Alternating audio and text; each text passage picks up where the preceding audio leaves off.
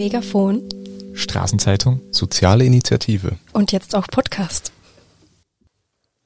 So, schön, dass ihr da seid. Ich habe heute zwei Gäste bei mir ähm, zu einem schönen Anlass, weil es wird nämlich heuer erstmals seit äh, 2019 wieder ein Homeless World Cup stattfinden. Das ist das größte soziale Fußballturnier der Welt. Ähm, ging zurück auf eine Idee von Mel Young, einem Schotten, und dem leider viel zu früh verstorbenen Österreicher Harald Schmidt. Ähm, bei mir sitzen jetzt äh, Gilad Prilasnik, Teamchef des. Männerteams des Homeless, Homeless World Cups und äh, Oliver Hunsdorfer, ehemaliger Homeless World Cup Spieler und jetzt Co-Trainer, wenn ich das richtig vernommen habe. Oder Co-Trainer bist du? Ja, Co-Trainer. Genau, Co-Trainer. Danke, dass ihr es hierher geschafft habt. Es gibt auch ein Frauenteam, das, hat, das macht die Katharina Kaspers. Die ist leider, äh, zeitlich haben wir das leider nicht koordinativ geschafft. Die hätten wir auch gerne da sitzen gehabt, aber die kommt dann auf jedes Fall, auf jeden Fall nächstes Jahr zu uns daher. Kurz zur Einordnung, also Homeless World Cup, das war 2003 erstmals, dass er stattgefunden hat. Heuer feiert er 20-jähriges Jubiläum ähm, obdachlosen Fußball-Weltmeisterschaft, könnte man ganz schnell übersetzt sagen. Ähm, hat erstmals stattgefunden im Rahmen vom Europäischen Kulturhauptstadtjahr äh, in Graz 2003. Äh, man könnte meinen, es ist das nachhaltigste, was vom, Homos, äh, was vom äh, von der Kulturhauptstadtjahr 2003 übrig geblieben ist, neben Kunsthaus und Murinsel. Äh, findet heuer tatsächlich erstmals in den USA statt, in Sacramento. Äh, ja, ich würde euch ganz gerne am Anfang fragen, äh, wie ihr dazugekommen seid und dann ein bisschen am Ende noch genauer darauf allgemein, was das bedeutet, warum es das gibt und warum das eine gute Sache ist. Äh, ich darf bei dir anfangen, Chili, weil du schon sehr, sehr lange dabei bist. Du warst 2003 noch nicht dabei, wo übrigens Österreich Weltmeister wurde. Unter anderem auch mit ähm, Megafon-Spielern, äh, die da auch dabei waren, unter anderem der Angus oder der Joseph zum Beispiel, die wir auch schon im Heft porträtiert hatten in den letzten Jahren immer wieder. Ähm, ja, 2004 dabei, Chili. Du ähm, seit der zweiten Auflage. Ich habe in einem Standard-Interview gelesen, dass du gefragt worden bist, weil du einen Namen hattest und du warst aber nicht die erste Wahl. Stimmt das? Das weiß ich nicht. Also ich kann mir das nicht vorstellen. Ich bin sicher die erste Wahl. Gut. Mir ist vollkommen tatsächlich gestanden, dass du glaubst, dass du die dritte warst oder immer. Aber du wurdest damals gefragt, bist seit damals dabei. Ähm, vielleicht einfach er- erzählst du einfach mal kurz, was, das ist jetzt eine sehr, sehr lange Zeit, aber wa- warum hast du da mitgemacht und warum machst du noch immer mit? Es war so, dass mich der Harald, Schmidt 2004 angerufen hat und gefragt hat, ob ich der Teamchef des österreichischen Homeless World Cup Nationalteams werden will. Und der Homeless World Cup war damals in Österreich in aller Munde. Hat er eben 2003 in Graz das erste Mal stattgefunden und hat es auch möglich gemacht, wie du schon erwähnt hast, dass Österreich Fußballweltmeister wurde.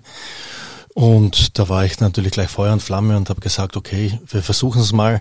Ich habe ja auch noch aktiv Fußball gespielt, aber trotzdem ist es, hat sich's koordinieren lassen, dass ich bei dem zweit, bei der zweiten Auflage, die gleich ein Jahr später in Göteborg stattgefunden habe, dass ich da mit dabei war.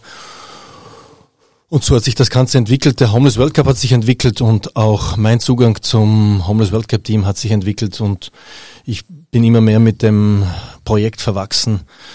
Der Harald Schmidt hat das wirklich großartig äh, geleitet, vor allem auch das österreichische Projekt. Er hat ja dann, das internationale Projekt ist ja dann von Graz nach Edinburgh gewandert im Jahr 2005, glaube ich. Zuerst war die, das, die Firma ja in Graz angesiedelt, jetzt ist sie in Edinburgh und der Mel Young wurde der Präsident der Homeless World Cup Foundation.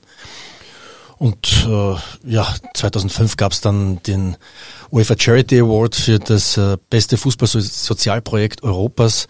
Das heißt, äh, 2005 war schon absehbar, dass Graz 2003 ein nachhaltiges Projekt geschaffen hat. Und du hast nicht übertrieben, wenn du gesagt hast, das ist zum größten Fußballsozialprojekt der Welt geworden. Der Begriff Obdachlosen Weltmeisterschaft trifft es nicht ganz auf den Punkt. Der Harald Schmidt wollte schon immer von diesem, von dieser Bezeichnung loskommen, denn es betrifft in erster Linie Wohnungslose und Wohnungslosigkeit und Obdachlosigkeit ist aber nicht dasselbe. Ja, es sind ganz viele Menschen mit Fluchthintergrund zum Beispiel auch dabei und äh, Fluchthintergrund, einfach junge Menschen, die in Einrichtungen wohnen, die halt keine eigene Wohnung haben. Also wirklich obdachlose Menschen, die jetzt überhaupt auf der Straße leben, sind eigentlich nicht unser Zielpublikum. Die haben noch andere Sorgen, als äh, Fußball zu spielen. Mhm. Olli, du warst selber Spieler 2016 in Glasgow als Torhüter. Ähm, wie bist du zu dem äh, Projekt dazugekommen? Wie bist du zu äh, Weltmeisterschaftsehren tatsächlich gekommen? Also ich bin äh, Spieler gewesen. Äh, ich bin beim Grünen Kreis, da die haben auch ein Fußballteam gehabt und eines Tages äh, sind wir eingeladen worden auf ein Sichtungstraining eben von Homeless World Cup. Äh, da war ich beim Grünen Kreis das, äh, für Menschen mit Suchtproblemen und äh, da sind wir halt auf diese Sichtungstraining gefahren und dann hat mit der Cheftrainer aufgenommen. Du hast jetzt gesprochen. Absolut. Ja. Du warst Torhüter damals. Torhüter, ja, genau. Ja. Ähm, wie, wie äh, vielleicht zur Einordnung für die, die es nicht kennen, wie, wie läuft das ab? Äh, wie findet man die Mannschaft Chili?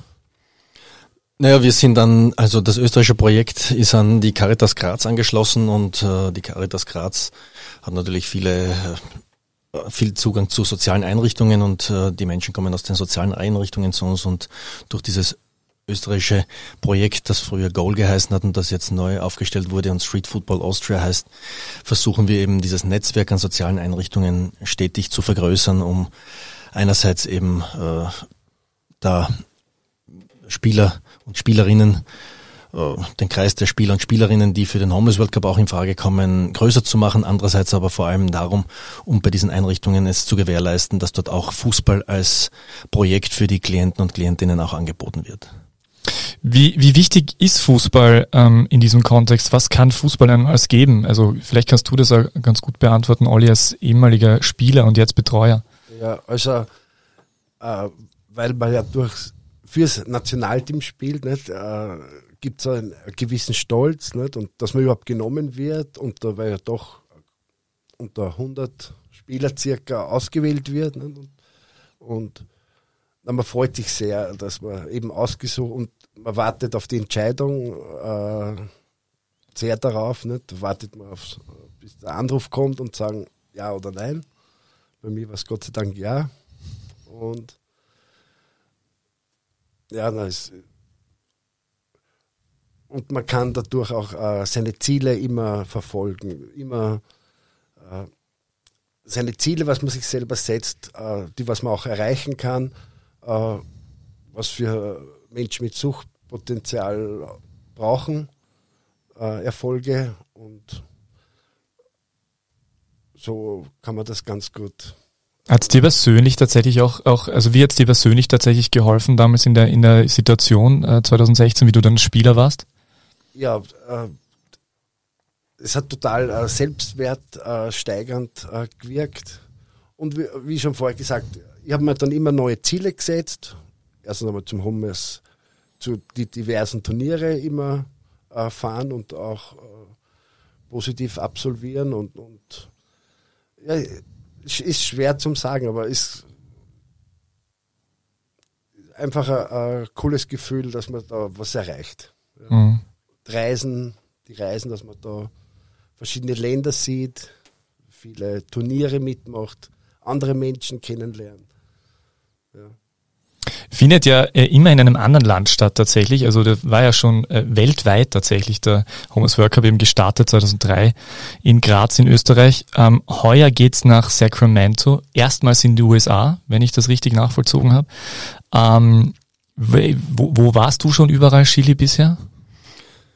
Ja, also in Asien, das ist der einzige Kontinent, wo der Homeless World Cup noch nicht stattgefunden hat. Äh, als der Oliver äh, dabei war, da hätte der Homeless World Cup 2016, war es geplant, dass er in Indien stattfindet, in, ich glaube in Delhi, das bin ich mir nicht mehr ganz sicher, aber hat dann auch organisatorisch nicht geklappt. Ich glaube auch mit Einreisebestimmungen und ich weiß nicht, was noch alles da dazukommt.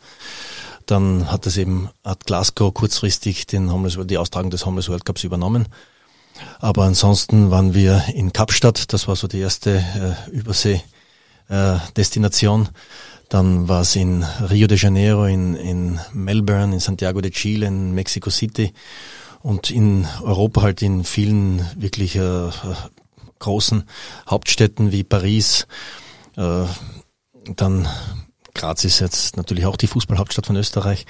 Ja, hat dann, es hat in Mailand stattgefunden, in Amsterdam, in Oslo. Also tolle Destinationen und äh, ja, muss aber dazu sagen, dass die ein Teilnehmer oder eine Teilnehmerin nur einmal beim Homeless World Cup teilnehmen darf. Das heißt, das ist wirklich auf eine einmalige Teilnahme beschränkt, eine einmalige Chance äh, das Leben so, wie es halt bisher abgelaufen ist, in neue Bahnen zu lenken. Und da soll eben der Homeless World Cup helfen. Und der Oliver ist ja unser bestes Beispiel, der dann wirklich nach dem Homeless World Cup dann wirklich was äh, so viel Kraft geschöpft und Energie geschöpft hat, dass er aus seinem Leben sein Leben total verändert hat und von der Sucht losgekommen ist. USA, wie du eben erwähnt hast, ist es jetzt das erste Mal. Ist aber bereits der dritte Anlauf. Bereits 2005 hätte der Homeless World Cup in New York stattfinden sollen. Hat dann auch nicht geklappt. Dann ist es Edinburgh geworden. Und letztes Jahr, nach, ein, nach der Pandemiepause, war es eben geplant, dass es nochmals in New York oder dass der Homeless World Cup dann endlich in New York stattfindet. Hat auch aus diversen Gründen wieder nicht geklappt. Die Pandemie war eigentlich noch nicht ganz vorbei. Und äh, es gab dann auch äh, gewisse äh, bürokratische Probleme, wo ich nicht genau Bescheid weiß. Es hat plötzlich geheißen, ja, wird doch nicht stattfinden und jetzt so bis, also jetzt glaube ich wirklich fest daran, dass es diesmal klappen wird, denn in knappen Monat ist schon Abflug, da werden wir nach Sacramento fliegen. Ja. Ja, dreimal war es jetzt aufgrund von Corona nicht, also 2019 das, das letzte Mal, jetzt endlich wieder soweit. Ähm, vielleicht äh, nur mal ganz kurz zu, weil du gesagt hast, man spielt nur einmal. Ähm, wie, wie dieser Auswahlprozess, hast du gemeint, da kommen eben verschiedene, sind verschiedene Einrichtungen. Da gibt's dann auch Trainingslager und da werden dann die, die Spieler und Spielerinnen ausgesucht. Ähm, wir haben es im Vorgespräch eh schon, schon gehabt, es, es gibt ja dieses alte Zitat von Josef Fickersberger, der vor der Europameisterschaft 2008 in Österreich und der Schweiz gemeint hat, er hat nicht die Besten, aber die Richtigen ausgewählt. Wie, denn diese, wie kann man sich diesen Auswahlprozess vorstellen? Ich muss mal sagen, das ist ein, also trifft für den Homeless World Cup sicher noch besser zu als für das richtige Nationalteam, wenn man sagt, wir haben, wir versuchen die richtigen auszuwählen, weil natürlich äh, sehr viele, vor allem männliche Spieler, die Frauen, äh, das, das, das Frauenprojekt ist noch nicht so groß, da haben wir noch nicht diese Breite, weil in, äh, in diesen sozialen Einrichtungen der Frauenfußball noch nicht so äh, um sich gegriffen hat wie, wie der Männerfußball. Und äh, Fakt ist natürlich, dass wir nicht unbedingt jetzt alle dazu nehmen, die jetzt theoretisch die Möglichkeit hätten, beim Homeless World Cup dabei zu sein, aufgrund äh, der Ausgangslage, weil, weil sie eben, weil viele äh, Burschen dann glauben, ah ja, das ist eine Fußballweltmeisterschaft und wenn ich da gut spiele, dann kriege ich wahrscheinlich irgendwo einen Vertrag bei einem tollen Verein. So ist es dann doch nicht, sondern es geht schon darum, dass dass wir versuchen zu schauen, wer braucht diesen, dieses Event vielleicht am, am dringendsten jetzt in seiner aktuellen Lebenssituation, um daraus eben äh, für die Zukunft dann Kraft und Energie zu schöpfen. Der Olli hat ja schon gesagt, das Selbstwertgefühl steigt ungemein. Und äh, ja, es geht dann eben darum, danach äh, sich neue Ziele zu setzen, die eben dann nichts mehr mit Fußball zu tun haben, sondern vielleicht einen Job zu suchen und äh, wirklich auch daran zu arbeiten, eine eigene Wohnung dann zu haben, äh, ein eigenes Zuhause. Und wir sind ja mit, wir haben ja auch sind in der glücklichen Lage, dass wir einige Sponsoren auch haben. Das sind Firmen, die uns auch helfen dann bei Jobvermittlungen. Wir haben, der Oliver hat dann auch bei einer äh, Firma, die uns gesponsert hat, äh, dann einen Job bekommen. Äh, andere Firmen wie die AMS hat schon, äh, hat schon, also die AMS, Osram AMS, die haben schon äh, Bewerbungstrainings angeboten. A und O Hostel haben schon äh, Spieler von uns, ehemalige Spieler aufgenommen, die dort eine Lehre gemacht haben. Und das ist eigentlich dann der Sinn, wo wir dann auch vorher schon schauen, wer dann in so ein Programm auch wirklich rein soll und rein muss. Es gibt immer wieder Spieler, die theoretisch die Möglichkeit hätten, weil sie vielleicht äh, noch Asylwerber sind und äh, vielleicht schon einen positiven Bescheid haben und dann aber noch äh, spielberechtigt wären. Aber wenn die schon einen Job haben und mitten im Leben stehen, dann ist es eigentlich, macht es eigentlich keinen Sinn, dass die jetzt da Urlaub nehmen und dann zum Homeless World Cup fahren. Mm, verstehe ich. Urlaub nehmen, äh, gutes Stichwort, Olli, äh, Olli äh, diese Zeitfacette. Also wie kann man sich das vorstellen? Wie viel, man ist in dem, man ist in einem Sozialprojekt vielleicht angeschlossen, spielt dort einmal die Woche Fußball, wird dann bei einem Sichtungstraining für den Homeless World Cup entdeckt. Wie viel Zeit äh, verbringt man dann im Homeless World Cup Universum als Spieler oder Spielerin? Also als Spieler und oder Trainer halt, wie es bei mir jetzt ist, äh, zeitaufwendig. Ja, man tut es gern erstens. Ja. Ähm, und einmal die Woche Training, das ist jetzt äh, auch äh, was äh, Street Football Austria anbietet, dass wir einmal wöchentlich äh, Traininge, Trainings anbieten. Und und beim Homers Work Cup dann selbst, also wenn man da beginnt, wenn es mit dem ersten Sichtungstraining beginnt, dann sind es mehrere Wochen, Monate, die, die man in diesem Kosmos drinnen ist?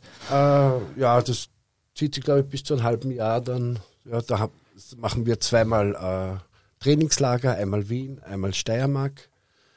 Äh, dann eben, wie gesagt, die wöchentlichen Trainings.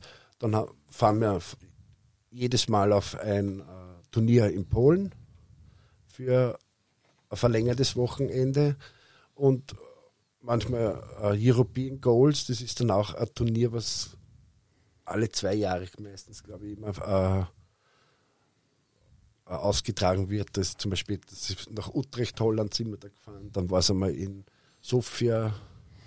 Ja, es ist so, dass äh, dass wir natürlich vom Homeless, äh, vom Street Football Austria äh, das ganze Jahr über Aktivitäten in Österreich anbieten. Das ist immer für alle offen, die in diesem äh, Projekt mit dabei sein möchten, egal ob man jetzt schon beim Homeless World Cup gespielt hat oder nicht. Und es gibt aber auch von der Homeless World Cup Foundation immer wieder äh, Projekte, die die initiiert werden, die auch zum Beispiel mit einem Erasmus Plus äh, Förderprogramm oder so dann äh, unterstützt werden. Und da kommen dann eben so Turnierteilnahmen wie in Utrecht, äh, wo wir vor zwei Jahren waren, oder auch schon vor ein, schon, das ist schon ein paar Jahre länger her, mal in Sofia waren und dort ein Turnier gespielt haben. Und dieses Turnier, was der Olli erwähnt hat, in Polen, das ist ein, äh, ein Turnier, das die Organisation Brat Albert, die die polnische Homeless World Cup Organisation eben darstellt, die das einmal im Jahr in Wrocław organisieren und da ist, hat schon Tradition für uns, dass wir dort immer hinfahren. Das war jetzt jedes Jahr immer eine ideale Vorbereitung auch auf den Homeless World Cup. Hm, verstehe. Ich, ich kann mich erinnern, ich habe einmal einen Megafonverkäufer euch auch tatsächlich vermittelt, der hat in Amsterdam mitgespielt, das war der Effe und ich kann mich erinnern, dass der mir dann nachgesagt hat, das war so großartig und äh, mit die besten Wochen seines Lebens. Was, was hast du äh, sonst für, ähm, für äh, Menschenbegegnungen gehabt oder für, für, ja, für Erfahrungen, wo du denkst, okay, toll, dass es dieses Projekt gibt? Vielleicht irgendwie beispielhaft etwas. Ja, nachdem das jetzt, glaube ich, mein 17. Homeless World Cup sein wird äh, in Sacramento, äh, gab es natürlich ganz viele äh, schöne Erlebnisse. Äh, aber für mich, äh, wo ich dann immer dann die Kraft geschöpft habe, dass ich dann gesagt habe, okay, da mache ich weiter sind eigentlich so Beispiele wie der Oliver, der jetzt neben mir sitzt, oder wir hatten da immer wieder mal Spieler in Melbourne, kann ich mich erinnern, der Tormann, der ist im letzten Moment noch reingerutscht und der war wirklich in einer ganz beschissenen privaten Situation und der hat nur durch die Teilnahme beim Homeless World Cup äh, so viel neuen Mut geschöpft, dass er sofort sein ganzes altes Leben hinter sich gelassen hat.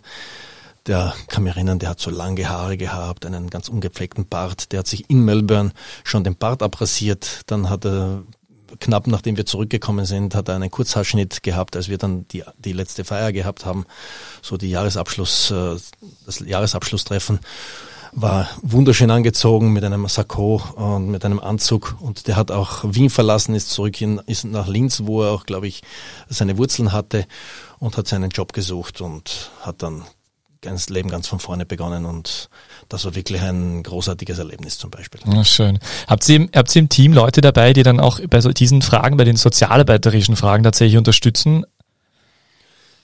Jein, sage ich mal. Also da sind, also das ist ähnlich wie im Jugendfußball. Äh, auch hier beim Homeless World Cup müssen wir Trainer fast alles abdecken.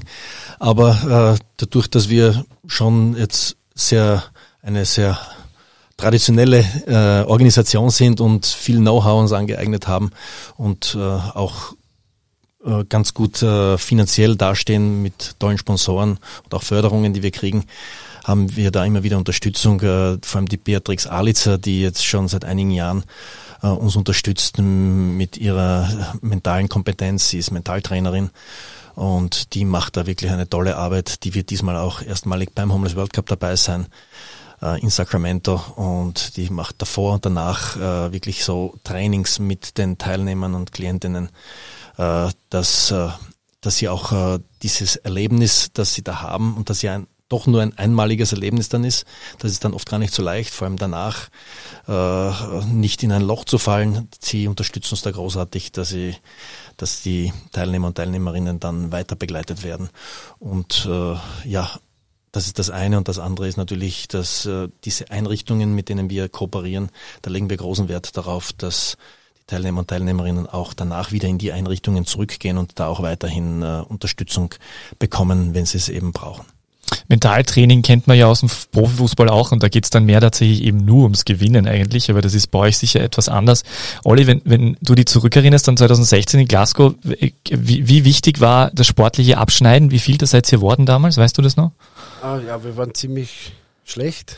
Wir sind, glaube ich, von äh, 55 Mannschaften sind wir circa 50. geworden oder so. 40. 40. Nein, nicht so schlecht. Ne? Trainer hat abgespeichert. Ja. ähm, Aber es waren nur ja. 48 Teams. okay, gut. okay, Entschuldigung.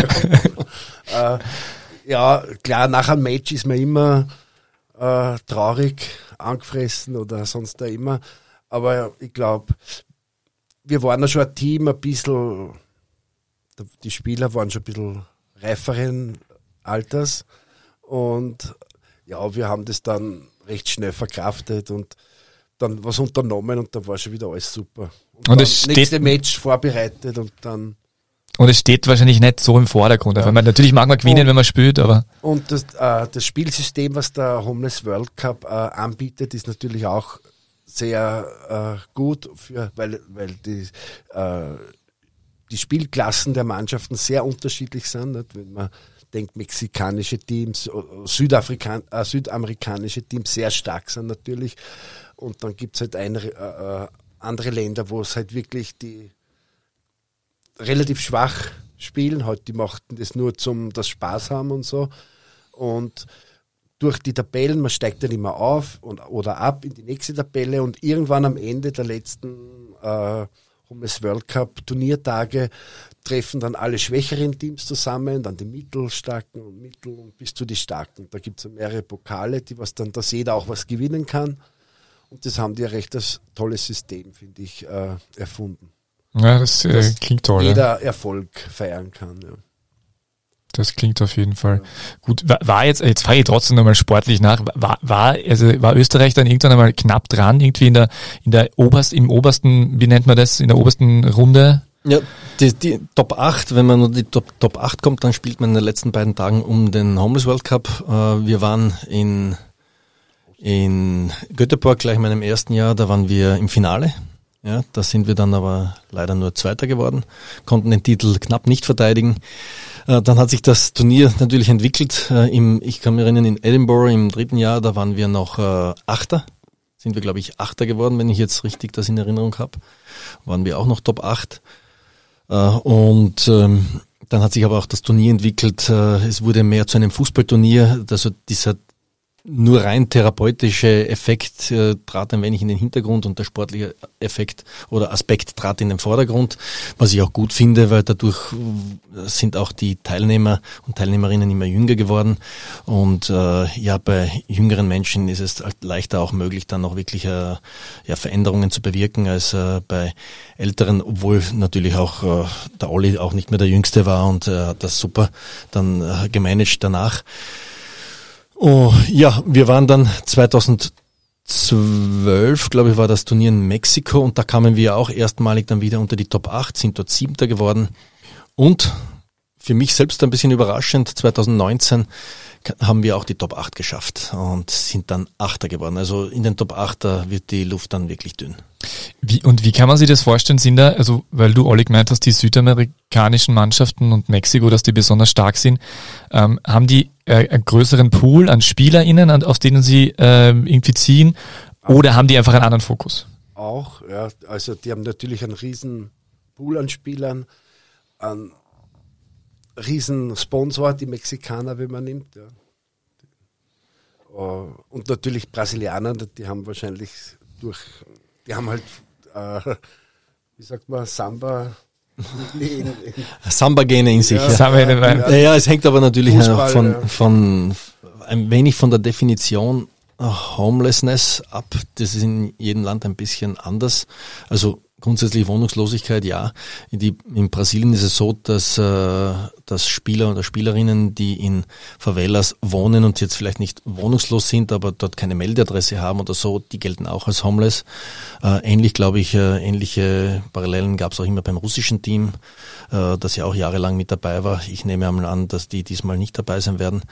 Äh, und äh, auch in, in Mexiko hat der Oliver schon erwähnt, da ist die Telmex Foundation, äh, ist der Sponsor des äh, Homeless Worker Projekts und die pumpen da sehr viel Geld in dieses Projekt und die haben wirklich ein, ein Projekt, das sich über ganz Mexiko ausbreitet und die haben auch sehr viele äh, ja, junge Spieler und Spielerinnen, die halt in diversen Favelas oder so, wo auch immer, dann aufwachsen und dort viel Fußball spielen. Ligen, und, die machen eigene Ligen. Ja, und, und die werden durch dieses Projekt dann alle erfasst. Und so haben sie einen Pool von zigtausenden Spielern und Spielerinnen jedes Jahr und davon können ja nur acht pro Team, also Herren und acht Frauen, dann zum Homeless World Cup fahren weil das der Homeless World Cup äh, ja ein Street Soccer Format ist. Ja, da spielen, da wird gespielt im Street Soccer Format äh, mit Banden und da sind drei Feldspieler und ein Torwart und das ist so ein ganz schnelles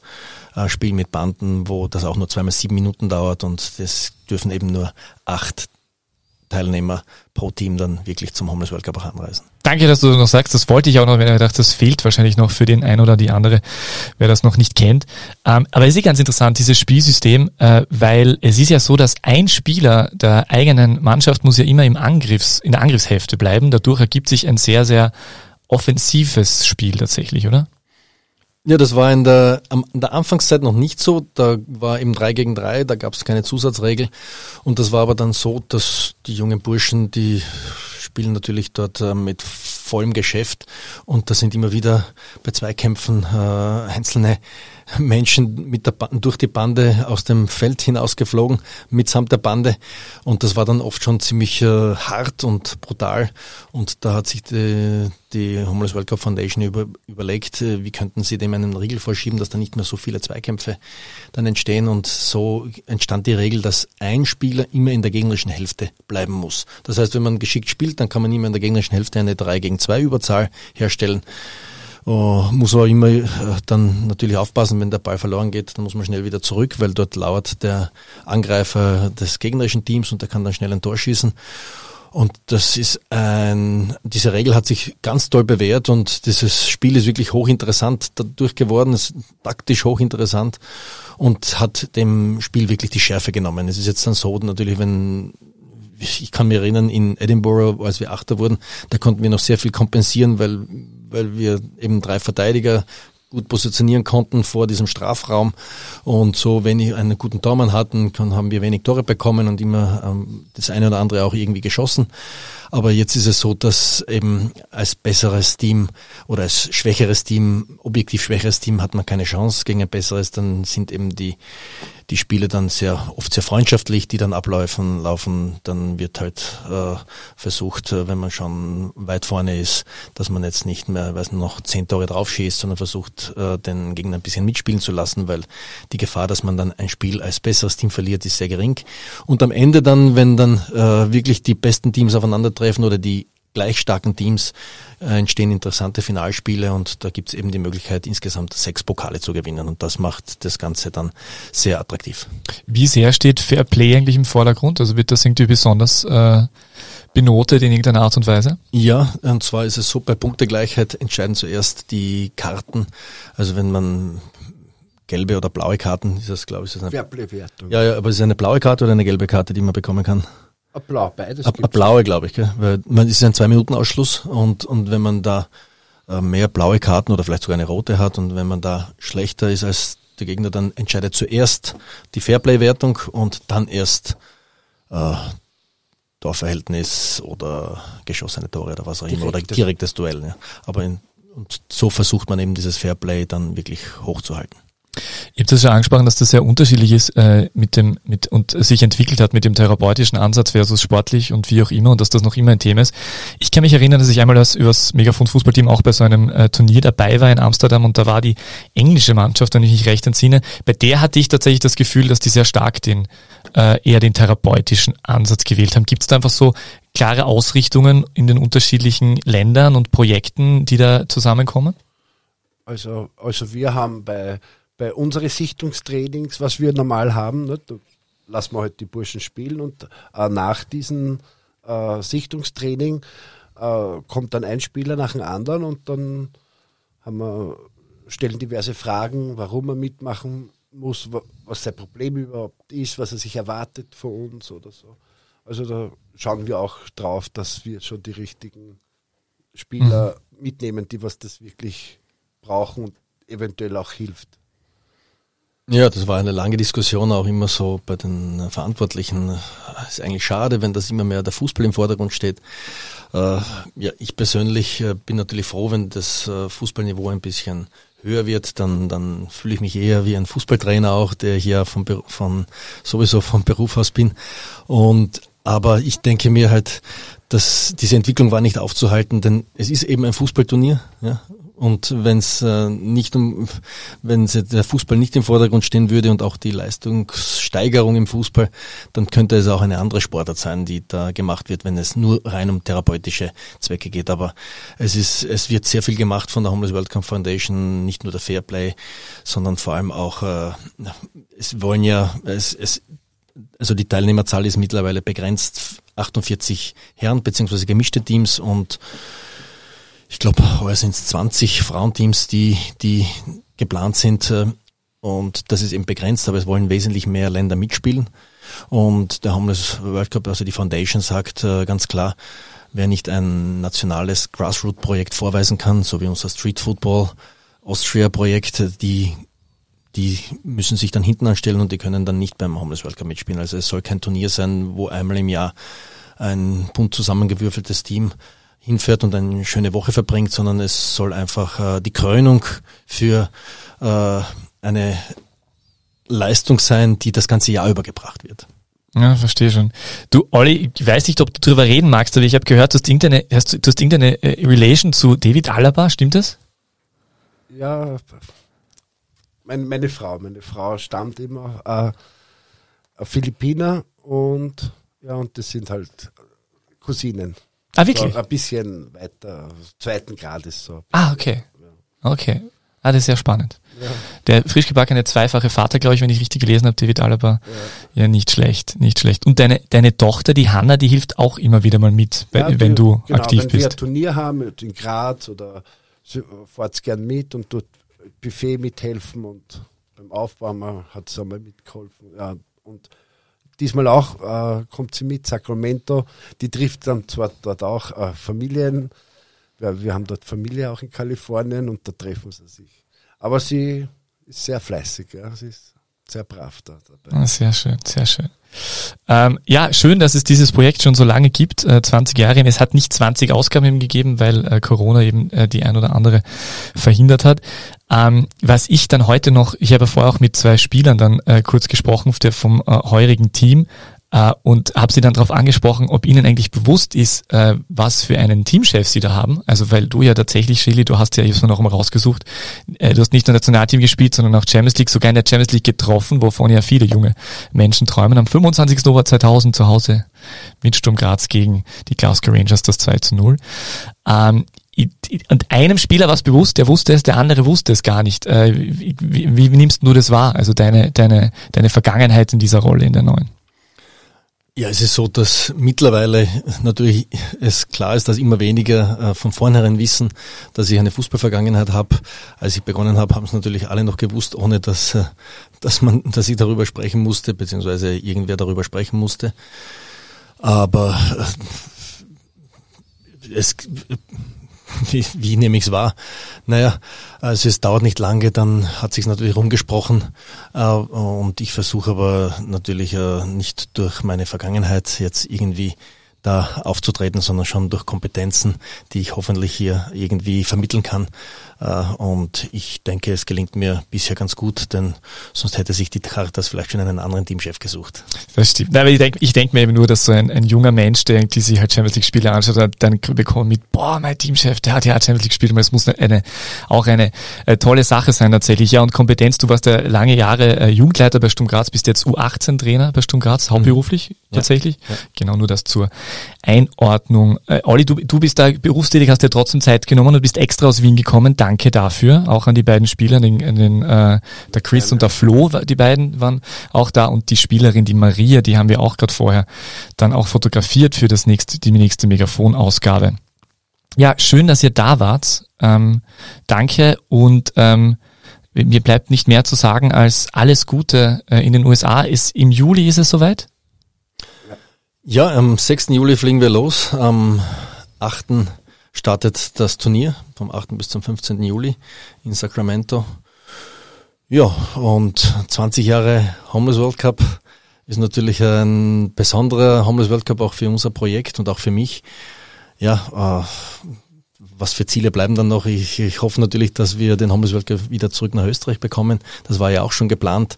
Wir haben sogar schon eine Bewerbung abgegeben äh, für den Homeless World Cup, ich glaube 2022, ich kann mich nicht mehr erinnern, aber als die Pandemie dann ähm, äh, äh, ausgebrochen ist, dann hat die Caritas Graz das, dieses Projekt auf Eis gelegt. Vielleicht wird's ja mal irgendwas. Es wäre sehr schön. 2003 war eben der erste Homeless World Cup in Österreich, in Graz. Danke Olli, danke Schilly, alles Gute. Danke auch. Okay, danke.